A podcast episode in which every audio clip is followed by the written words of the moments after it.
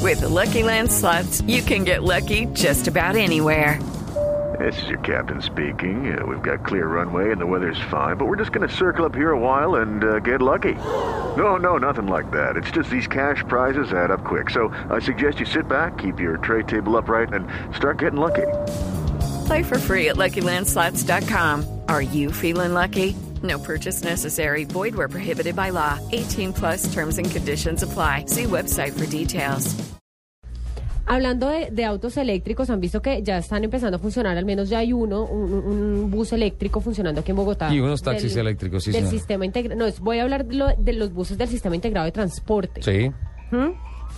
Mire, esta iniciativa de usar estos buses es apoyada por Express del Futuro, que es el actual eh, operador de Transmilenio, y Consorcio Express, que es el operador del sistema integrado de transporte. La idea es que eh, quieren implementar tecnologías novedosas y revolucionarias que permitan contribuir de manera positiva en la reducción de emisiones de gases contaminantes, de ruido y en la reducción de costosos mantenimientos y eliminación del consumo de combustibles fósiles durante la vida útil de los buses que se usan en la ciudad de Bogotá. Eh, la idea, como les digo, es eh, reducir la emisión de gases y Andrés Jaramillo, el gerente de Express Futuro y del consorcio Express, manifestó que esta iniciativa es liderada por los operadores en un esfuerzo para continuar trabajando por la movilidad de Bogotá y mejorar no solo la calidad del transporte, sino también velar por una ciudad con menos contaminación y contribuir con el bienestar de los ciudadanos. Entonces el proyecto está impulsado a que definitivamente se haga el cambio para el servicio de transporte Esa público es la idea. hacia que esa la- clase de que vehículos. El transporte público quiere empezar a, A mudar a mudar hacia un vehículos eléctricos. hacia vehículos hacia buses eléctricos. eléctricos. Ah, sí, señor. Usted sabe que no es la primera vez que se utiliza que se utiliza buses eléctricos en la capital. ¿Sabe usted que usted es muy joven para No, hablarle pero sí de, los, estaba el trolley. de los trolleys? Pero mire, le cuento. Sí. Este bus Oye, tiene pero una ¿sabe que, puerta sabe que lo de los trolis era especial. bacano? Chévere. Sa- ¿Sabe dónde vi trolis? Eh, ¿Dónde? recientemente en, en, en Milán. En Milán. Sí, todavía hay en la zona vieja de Milán trolis. Y les toca a los conductores bajarse a colgar las tiranticas para poner en la línea eléctrica esos, como le diría yo, terminales que son los que llevan la energía eléctrica. al Yo- bus. aquí funcionó Sí. que por ahí en los años 70, 80 los trolis en Bogotá. Los trolis, 60, por ahí, 70, que iban 80. por la séptima. Yo creo que hasta principios del 80 Yo, funcionaron. yo- yo recuerdo un poquito por allá por la calle 13, Por la calle 13, por la Caracas. por la Caracas, correcto. Por la Caracas funcionaba también el trolley. Yo recuerdo cuando llegué a Bogotá, yo llegué a Bogotá en el 87 y todavía funcionaban algunos. Sí.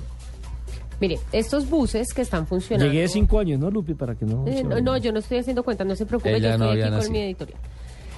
Tienen una puerta. yo estoy tranquila. Tienen una puerta especial para las personas discapacitadas Sí.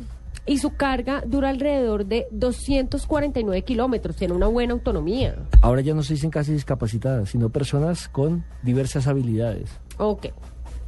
Su recarga total se estima que eh, usa de 4 a 5 horas para que la batería esté totalmente cargada. Sí.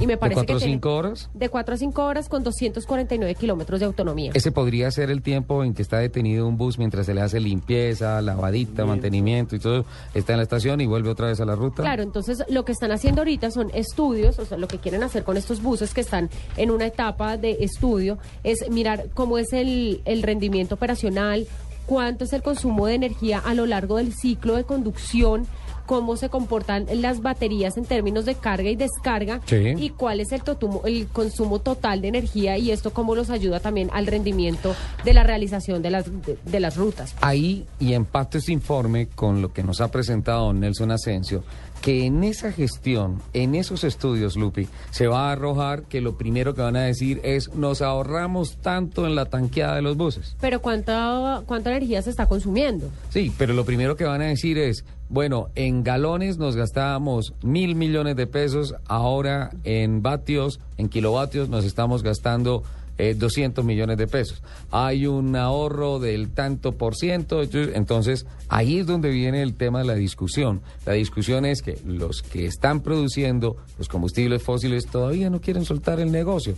Ahora, no quiere decir que estemos abogando netamente por los carros eléctricos, No. ni para el servicio público, ni para la- el, El el uso uso personal. privado, ajá. pero incuestionablemente, sí o sí, lo que dice Greenpeace es que tiene que haber uh, un cambio en el tema de la propulsión y que los combustibles fósiles ya es una realidad, acaban, mueren, van a desaparecer del planeta.